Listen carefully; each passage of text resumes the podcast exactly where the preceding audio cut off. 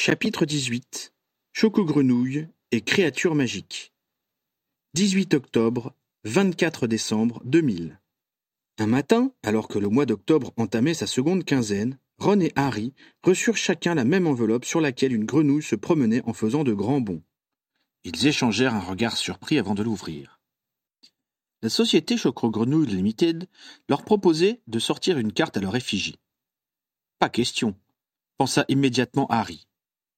Avant qu'il ait pu prononcer un mot, le hurlement de Ron le fit sursauter. Une carte de Choco-Grenouille s'exclama-t-il d'un ton émerveillé. Tu te rends compte, Harry? Tu te rends compte? Bientôt, les gamins s'échangeront les cartes de Ron Weasley et de Harry Potter. Et d'Hermione Granger, sans doute, remarqua Harry d'une voix sépulcrale. Il ne voyait que trop bien. Qu'est-ce qui se passe? demanda Ginny en s'installant à la table du petit déjeuner. Elle dormait régulièrement au Square Grimore, désormais, car l'obligation de résider à Holyhead ne s'appliquait qu'aux jeunes recrues et aux périodes de championnat. Pendant que Ron lui lisait son courrier d'un ton triomphant, Harry observa sa petite amie avec inquiétude. Comment Ginny allait-elle réagir à ce rappel de l'exclusion dont elle avait souffert cette année-là? Il fut agréablement surpris de la voir féliciter chaleureusement son frère. Elle lui lança un regard interrogateur, comme si elle savait qu'il ne prenait pas la nouvelle avec autant de joie, mais qu'elle convenait que ce n'était pas le moment d'en parler. Pendant qu'elle buvait son café et mangeait ses œufs, il lui trouva l'air déterminé. Avait-elle résolu d'obtenir, elle aussi, sa propre carte, comme la capitaine Gwennock Jones l'avait fait? Toute la journée au travail, Harry se demanda comment échapper à cette ultime médiatisation. Il était certain que cela relancerait le culte dont il était déjà l'objet. Alors que les sorciers commençaient enfin à s'habituer à le voir parcourir les couloirs du ministère ou les rues commerçantes quand il sortait sans se métamorphoser et que leur insistance se faisait plus discrète, la ferveur allait être ravivée. Il imaginait avec horreur les gosses le poursuivant pour lui demander de signer leur carte. Mais il savait que s'il refusait, Ron se sentirait obligé d'en faire autant. Il revoyait son air réjoui, ses yeux brillants de fierté. Il n'avait pas le droit de lui ôter cela. Ron l'avait suivi dans les pires situations, à travers les plus graves dangers. Même s'il avait, à un moment, cédé au découragement, il était revenu dès qu'il en avait eu la possibilité et avait joué un rôle essentiel dans l'annihilation de Voldemort. Puis, quand la guerre avait été finie, il s'était effacé pour aider son frère à supporter le deuil de son jumeau. Avec le recul, Harry pensait que s'occuper d'un magasin de farce et attrape convenait parfaitement au tempérament de Ron. Il n'avait pas le génie de Fred et George, mais il s'amusait beaucoup à imaginer de nouveaux produits. Il aimait également le contact avec le public que lui procurait la vente en boutique. Harry n'était pas certain que Ron aurait autant apprécié le travail d'Aurore. Les fastidieuses paperasseries, les longues et inconfortables surveillances, et les repas que l'on sautait quand le travail était trop intense lui auraient pesé. Cela n'enlevait rien à la générosité de son sacrifice, mais en le voyant s'épanouir dans son métier, Harry se disait que les bonnes actions étaient parfois récompensées. Quoi qu'il en soit, cette carte de Choco Grenouille était largement méritée au vu de tout ce qu'il avait fait. Non, Harry n'avait pas le droit de refuser l'heure de gloire de Ron Weasley.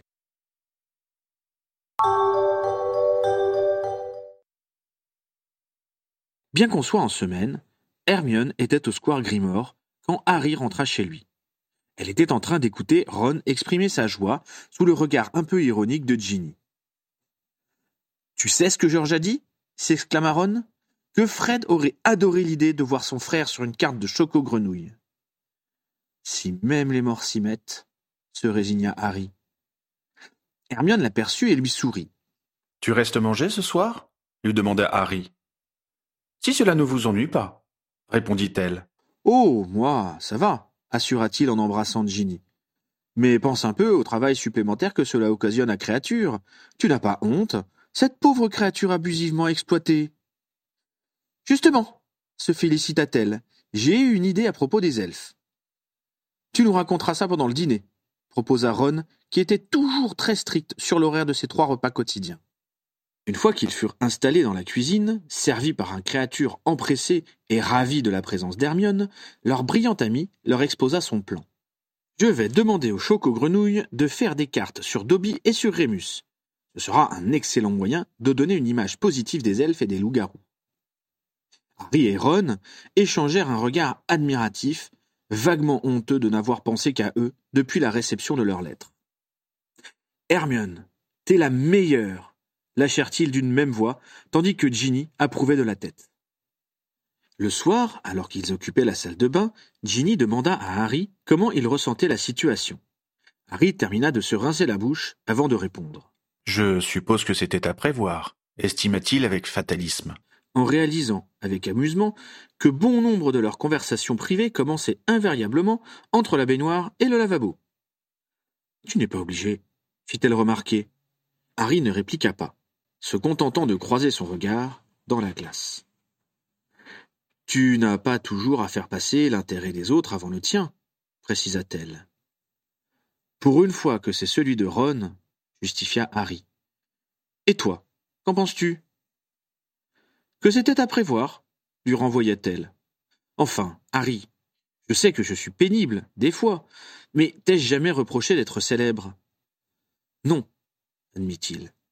Mais de ne pas t'avoir associé à ce qui m'a rendu célèbre, oui. Pas vraiment. Ce que je n'ai pas apprécié, c'est que tu m'aies repoussé le jour de la bataille de Poudlard. Mais on en a déjà discuté, coupa-t-elle prévenant ses explications ou ses excuses? C'est du passé maintenant. Et puis, j'ai fini par réussir à aller me battre, moi aussi, et j'ai un joli ordre de Merlin pour le prouver. Elle se tut un moment et conclut.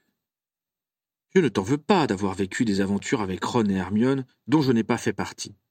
Plutôt que de sauver le monde, je préfère construire une vie avec toi, même si personne n'a jamais gagné de carte de choc aux grenouilles comme ça, termina-t-elle en souriant, et elle lui appliqua un baiser aromatisé à sa crème de nuit.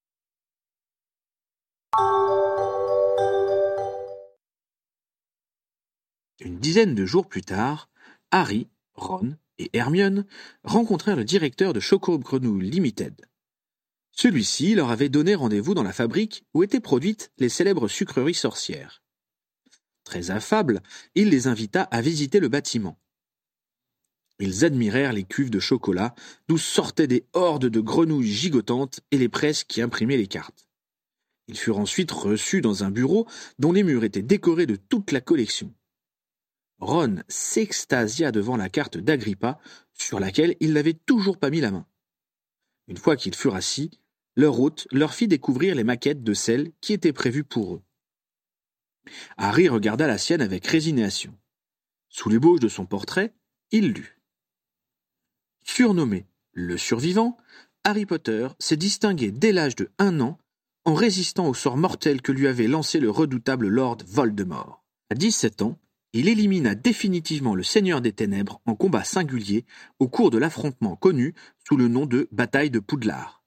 Son activité préférée est le Quidditch, qu'il pratique au poste d'attrapeur. Ron était ainsi décrit. Ron Weasley a participé à la lutte contre les ténèbres aux côtés de son ami Harry Potter. Le magasin de farce et attrape qu'il tient avec son frère George est connu de tous les sorciers.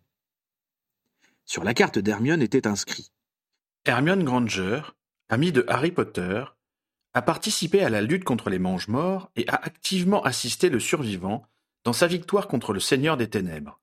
Elle a eu les meilleurs résultats scolaires enregistrés à Poudlard depuis Albus Dumbledore. Puis-je vous demander ce qui vous a poussé à faire une carte sur Ron et moi-même, sans qui Hermione?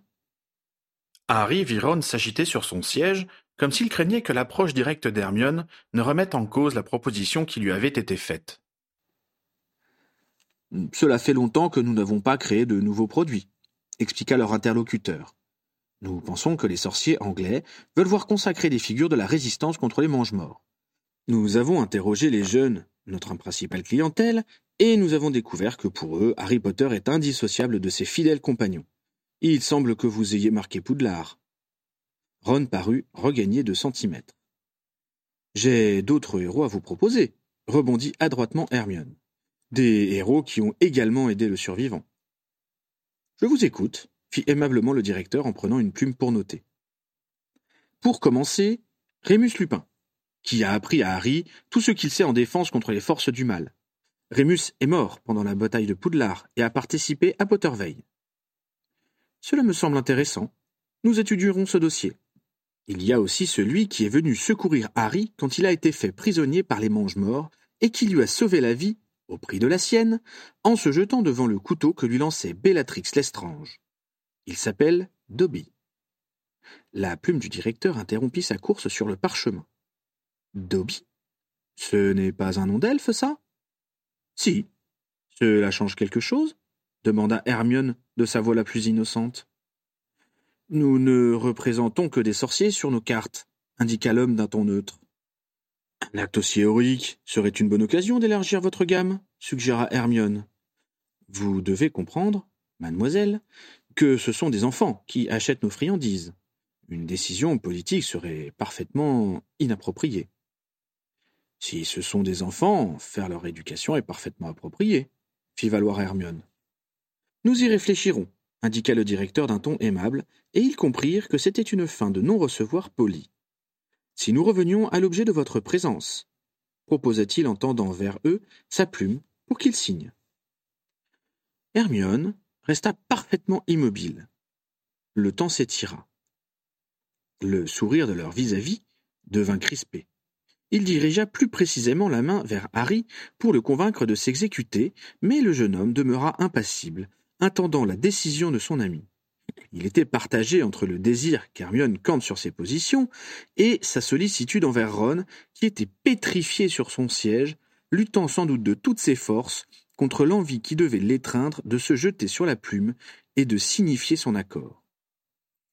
Finalement, la jeune fille tendit le bras et le directeur s'empressa de lui confier de quoi apposer sa signature.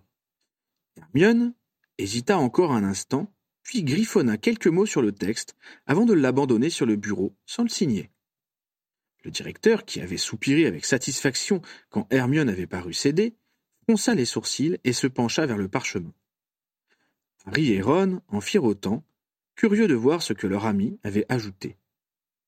La carte commençait désormais par Hermione Granger, fille de Moldu, amie de Harry Potter. Leur hôte pinça les lèvres avant de protester. Nous ne pouvons pas accepter. Ce ne sont que trois mots, coupa Harry. Le directeur les contempla, manifestement désarçonné par la façon dont se passait l'entretien. Finalement, il consentit du bout des lèvres. Si vous y tenez à ce point. Hermione se pencha pour reprendre la plume et s'en servit pour paraffer le projet corrigé.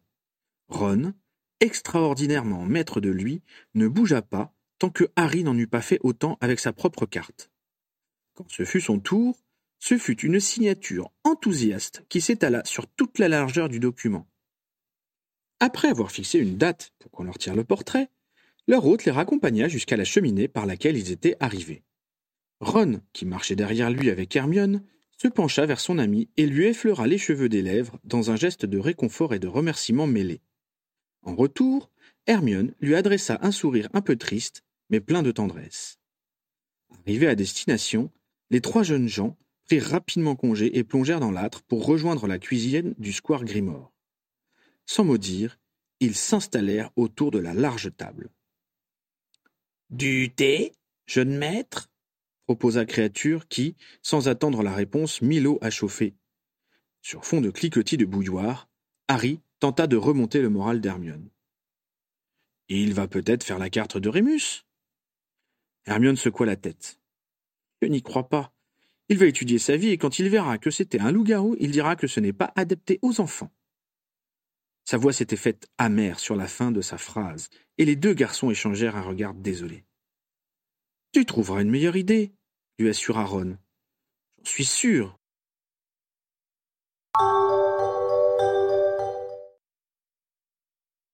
En fin de semaine, Hermione n'avait toujours pas digéré sa défaite. Quand elle avait débarqué au Square Grimore le vendredi soir, elle était morose et il était difficile de lui arracher un mot. Ginny, désolée elle aussi, avait tenté de lui remonter le moral, mais en vain. Le samedi, Harry partit chercher Teddy juste après le déjeuner. Il passa une grande partie de l'après-midi au parc avec son filleul et Ginny, soulagé d'échapper un moment à l'atmosphère lourde qui s'était abattue sur la maison. Quand ils rentrèrent, Ron lui fit signe que son ami broyait toujours du noir. Harry descendit dans la cuisine nourrir le bambin, ce qui prit pas mal de temps, car Teddy était très bavard entre chaque bouchée. Hermione pénétra dans la pièce et alla prendre un verre avant de se diriger vers l'évier pour le remplir. Qu'est-ce qu'il dit? demanda-t-elle en passant près d'eux, incapable de déchiffrer les borgmorigmes de l'enfant. Il me raconte Flamèche le dragon, expliqua Harry. Il adore le livre que Molly lui a offert il y a six mois pour son anniversaire. Harry continua à surveiller le repas de Teddy. Il n'entendit plus Hermione et pensa qu'elle avait dû quitter les lieux. Il sursauta quand il se retourna et la découvrit plantée devant l'évier, le fixant d'un regard vide. Hermione? demanda-t-il décontenancé. Quelque chose ne va pas? Elle cligna les yeux. J'ai trouvé annonça-t-elle. Tu as trouvé quoi? Ce qu'il faut faire pour Dobby et Rémus. Fantastique, apprécia Harry en évitant de peu deux traces de purée de carottes sur sa robe. Mais tu devrais te pousser un peu et il faut que je lave les mains de Teddy. Dagon insista l'intéressé. Oui, oui, j'ai compris. Tu vas la voir, ton histoire, accepta son parrain. Harry dut s'occuper de Teddy durant la demi-heure qui suivit et le mettre au lit en lui lisant son conte préféré. Quand il redescendit, Hermione faisait un discours à Ron et Ginny, mais sur un ton bien plus heureux que celui auquel elle les avait habitués depuis vingt-quatre heures. Harry les interrogea du regard, n'osant interrompre l'oratrice. Hermione a trouvé une super idée pour faire connaître l'existence de Dobby et de Rémus au grand public, expliqua Ron, rayonnant. Exactement, ponctua Ginny. Ah oui? demanda Harry plein d'espoir. Nous allons éditer des ouvrages pour la jeunesse, lui révéla Hermione. On aura l'histoire de Dobby et d'autres créatures magiques montrées dans des rôles positifs, développa-t-elle. Il y aurait un livre sur les loups-garous, un sur les centaures, etc. Harry considéra le projet avec intérêt. Oui, c'était très malin de sensibiliser les enfants dès leur plus jeune âge. La plupart des sorciers avaient une fascination pour les dragons. Les contes les mettant en scène y étaient sûrement pour quelque chose. Je vote pour, déclara-t-il. Mais comment va-t-on faire en pratique? Je vais en parler à Estia Jones, ma chef de département, décida Hermione.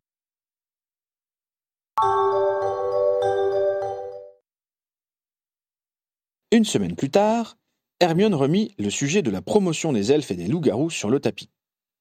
Harry, j'ai rédigé un cahier des charges pour commander l'écriture d'un livre pour enfants mettant en scène des créatures magiques. Très bien, approuva Harry. Par contre, j'en ai touché un mot à Estia qui a refusé tout net de m'accorder un budget pour ce projet. J'ai l'impression qu'elle n'a pas été convaincue par l'efficacité de mon idée.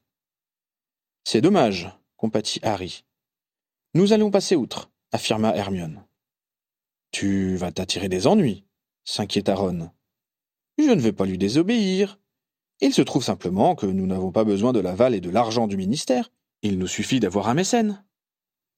Qu'est-ce que c'est que ça? Demanda Ron. Quelqu'un qui soutiendra le projet et qui donnera l'argent, expliqua Hermione. Bon courage pour en trouver un. Je crois qu'elle pense à moi, signala Harry, que le regard de son ami avait mis sur la piste. C'est vrai, se souvint Ron. T'es riche, toi. Ron, lui reprocha Hermione. Considérant les recettes de ton magasin, tu n'es pas pauvre non plus. Il te faudrait combien? Qui Harry Environ mille galions par livre. Ce n'est pas rien s'exclama Ron. Et encore, on peut s'estimer heureux. Le père de Luna m'a proposé un prix très raisonnable pour l'impression, répondit Hermione, et il a accepté d'être notre éditeur, ce qui nous simplifie les choses. Étrangement, le fait que Mr. Lovegood soit mêlé à ce projet un peu fou rassura Harry sur sa viabilité. Et combien veux-tu faire écrire de livres? demanda-t-il à son ami. Trois, pour commencer. Le loup-garou, l'elfe de maison et le centaure. Nous avons déjà les deux cents galions gagnés par Harry avec les paris du championnat du ministère. J'irai te chercher les deux mille huit cents manquants chez Gringotts dès demain, s'engagea Harry. Merci, répondit Hermione avec un grand sourire. Et qui va les écrire, tes bouquins? demanda Ron. Iselda Belleplume, le renseigna son ami. Je la connais, s'exclama Harry. Teddy a des livres d'elle. Oui, Harry, c'est pour ça que je suis allé la voir. Elle réalise les illustrations aussi. Cela va être joli, estima Harry satisfait. J'espère bien, affirma Hermione. Si tu es d'accord, Les bénéfices de la vente des livres iront à une fondation qui viendra en aide aux créatures magiques ayant souffert des actions des sorciers. Ça te va? Je te laisse parchemin blanc, tu assuras Harry.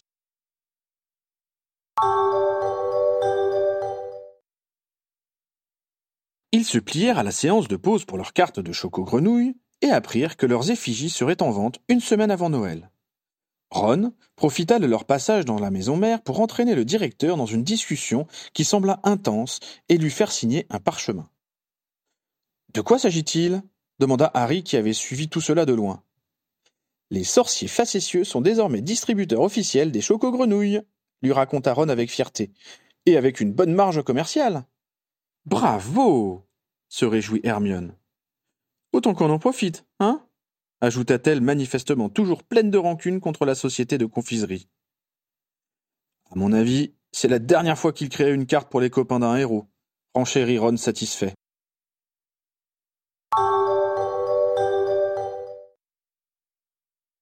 Trois semaines plus tard, Hermione arriva triomphante avec le premier jet de l'histoire de Dobby, l'elfe libre. Elle le soumit à Harry. Je ne suis sans doute pas le mieux placé pour te dire si c'est bien, protesta le jeune homme. Molly doit davantage savoir ce qui est susceptible de plaire aux petits. Lis, Harry, insista Hermione. Il comprit les raisons de sa demande une fois qu'il eut feuilleté l'ouvrage. Il y trouva la véritable histoire de Dobby, fortement romancée, il est vrai. On racontait brièvement son enfance dans la famille Matois, soumis aux ordres les plus arbitraires, comme de nettoyer, avec un minuscule chiffon, la grande salle de réception. Occupé à briquer un pied de table, il entend, un jour, qu'on conspire contre Harry Potter. Désireux de déjouer le complot, il s'enfuit et se fait embaucher à Poudlard, où se trouve le héros du monde sorcier. Après avoir sauvé Harry d'un cognard fou et l'avoir délivré du souterrain où il avait été enfermé, le pauvre Dobby est obligé de retourner chez ses propriétaires. Il est accueilli par Mrs. Matois, qui lui tend son éternel chiffon pour nettoyer une fois de plus la plus vaste salle du manoir. Mais oh surprise Le chiffon était en réalité la chaussette de Harry Potter, métamorphosée par ce dernier pour permettre la délivrance de Dobby. L'elfe est ravi d'être libre et se cherche un travail. Après avoir erré de maison en maison, où personne ne veut l'employer, Dobby est finalement recueilli à Poudlard. Un jour, il entend Harry Potter l'appeler au secours car il a été fait prisonnier dans le manoir des Matois. N'écoutant que son courage, Dobby s'y précipite. Il délivre une fois de plus Harry Potter. Ils sont poursuivis par le vilain Mister Matois qui lance un poignard en direction du survivant. Dobby s'interpose alors et reçoit l'arme en pleine poitrine. Il manque de mourir, mais Harry lui applique un sort de guérison et Dobby finit heureux, employé dans la maison de Harry Potter. Je ne pensais pas que ce serait aussi proche de la réalité, commenta Harry, fortement ému par tous les souvenirs que cela évoquait chez lui. C'est très beau, jugea Ginny qui avait lu par-dessus son épaule. C'est quand même un peu modifié, remarqua Ron. Si je me rappelle bien, c'est Dobby qui a failli tuer Harry avec le cognard. C'est Didi qui compte, rétorqua Hermione. Alors, Harry, es-tu d'accord pour qu'on utilise ton personnage? Dans d'autres circonstances, Harry aurait refusé. Mais il s'agissait de Dobby, et il pensait que la petite créature méritait de passer à la postérité en tant que sauveur de Harry Potter. Il hocha la tête pour marquer son consentement. Je n'ai pas prévu d'utiliser ton nom pour le loup-garou et le centaure, le rassura Hermione. Dis donc, s'inquiéta soudain Ron. J'espère que tu n'as pas l'intention de raconter l'histoire de la pauvre créature méconnue et calomniée qu'on appelle le Severus Rogue. Même Harry ne put s'empêcher de sourire. Quand allez-vous le mettre sur le marché? demanda-t-il alors qu'Hermione levait les yeux au ciel. Quand nous aurons trouvé les établissements qui acceptent de l'écouler, soupira son ami. Mr. Lovegood en parlera dans son journal et le vendra par correspondance. Je vais voir si on peut faire paraître un encart publicitaire dans la Gazette. Georges et moi tentons de convaincre les librairies du chemin de traverse, compléta Ron. J'espère que vous allez le vendre à la boutique, dit Ginny. Si nous voulons que cette histoire soit prise au sérieux, il vaut mieux éviter de la proposer dans un magasin de farce et attrape, la contredit Hermione. Ne vous en faites pas, affirma Ron. Entre commerçants, on se rend des petits services. Il sera dans les devantures pour Noël.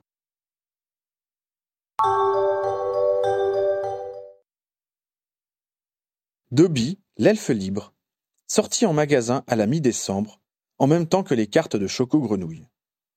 Ces dernières bénéficièrent d'un large écho publicitaire dans la presse, et Harry ne se montrait désormais plus en public sans s'être métamorphosé auparavant.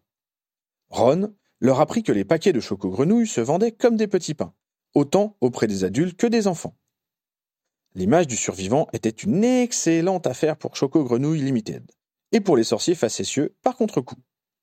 Une semaine après le lancement, Ron eut la fierté de voir un client découvrir une carte à son effigie dans le paquet qu'il venait d'acquérir, et il signa son premier autographe sur ce support. Cela donna à George l'idée de promettre un bon d'une valeur de 10 galions au premier client qui trouverait la carte de Harry dans un paquet acheté dans la boutique. Celui qui tomberait sur celle d'Hermione gagnerait une dédicace de la jeune femme. Dans un premier temps, celle-ci avait manifesté sa répugnance à l'idée de se prêter à cette opération, car elle en voulait toujours à la société émettrice pour son refus de consacrer Rémus et Dobby. Mais négocia avec elle, et il fut décidé qu'une partie de la recette générée par les chocos-grenouilles serait reversée en faveur de l'association des Amis de Dobby. Il n'y eut pas de publicité pour le livre édité par Hermione, mis à part dans le chicaneur, mais elle en fit parvenir plusieurs exemplaires à l'école primaire des jeunes sorciers. Toute la famille Weasley était également supposée offrir ce livre aux enfants de leur connaissance. Hermione espérait qu'ensuite, le bouche à oreille ferait son effet. C'est ainsi que Harry tendit un paquet à son partenaire quelques jours avant Noël. Qu'est-ce que c'est? demanda Pritchard. Pour tes enfants. Tu peux regarder. Tu as contribué à le produire. Pritchard ouvrit le sac que lui avait donné Harry. Dobby, l'elfe libre, déchiffra-t-il. Tu as vraiment versé ta part des paris à une association pour ces créatures Bien sûr, confirma Harry. L'aurore lut rapidement le récit. C'est une histoire vraie s'étonna-t-il. Dans les grandes lignes, assura Harry. Mr. and Mrs. Matois s'enquit-il Mangemort et compagnie, éluda Harry, qui avait décidé d'oublier les Malfeuilles. Il savait que les illustrations n'aideraient pas à les identifier, car Hermione n'avait donné aucun nom à la dessinatrice, ce qui avait garanti la neutralité des personnages représentés. Ton copain aux grandes oreilles va-t-il dédicacer des exemplaires? S'enquit Pritchard avec son demi-sourire. Le sourire de Harry s'effaça. On a un peu arrangé l'histoire. Je n'ai rien pu faire pour sa blessure. Ah, comprit Pritchard. Je vois. Désolé. Il considéra l'ouvrage et lâcha. Je ne suis pas certain que le bonheur des elfes passe par la liberté. J'en ai eu régulièrement à faire à ces créatures dans le cadre du boulot, et la plupart sont davantage enclines à se coincer la tête dans le four quand les choses vont mal qu'à se jeter devant des poignards. L'un n'empêche pas l'autre, le contredit Harry. Et puis, c'est surtout une question d'éducation. D'ailleurs, nous ne voulons pas libérer les elfes du jour au lendemain, mais permettre à ceux qui le désirent de se prendre en charge et de s'émanciper. Et apprendre aux humains à les estimer capables de le faire, compléta Pritchard en templotant son livre. C'est l'idée, convint Harry. L'aurore senior examina son partenaire comme s'il le découvrait. Et il faudra plus qu'un livre pour y parvenir. C'est un début, rétorqua Harry. Pritchard contempla l'ouvrage comme s'il hésitait à l'accepter. Puis il haussa les épaules et le rangea dans la poche de sa cape. Harry n'aurait su dire s'il le montrerait à ses enfants. Il demanda tu as une fille qui n'est pas encore à Poudlard, j'ai cru comprendre. Oui, Carole. Tu as pensé à l'envoyer à la nouvelle école primaire pour sorciers Ne me dis pas que tu es derrière ça aussi. Non, je connais juste quelqu'un qui s'en est occupé, expliqua Harry, tout en se demandant derrière combien de ça Hermione et la famille Weasley l'avaient entraîné sans qu'ils s'en rendent compte. Ma femme apprend à ma fille tout ce qu'elle a besoin de savoir, répondit finalement Pritchard et on n'est pas pressé de nous séparer d'elle. Le ton était tellement définitif que Harry préféra ne pas insister.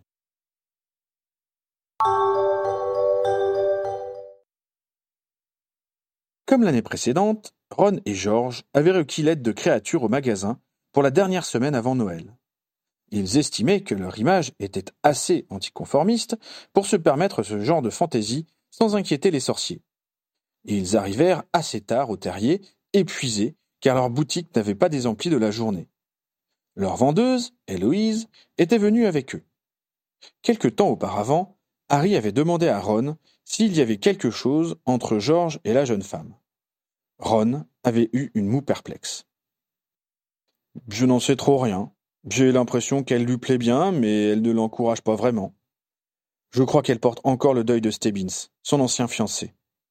Mais c'est déjà une bonne nouvelle qu'il commence à regarder les filles, hein? Percy aussi était venu.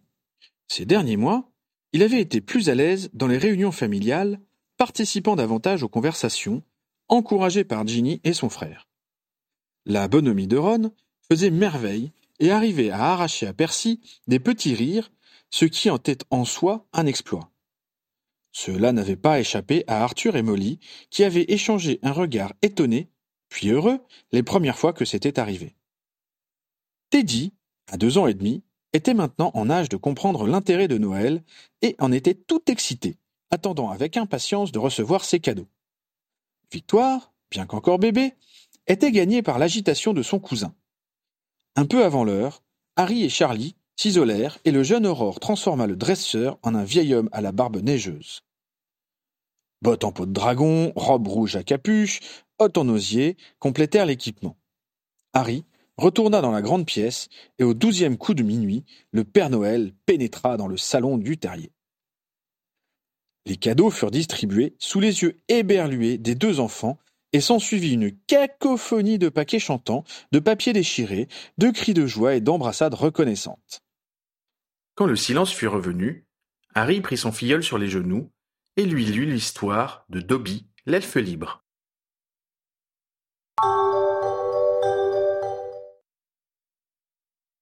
Note. Chat avec J.K. Rowling le 30 juillet 2007. Harry et ses amis auront droit à leur propre carte Choco Grenouille. Ron dira que c'est son plus grand instant de gloire.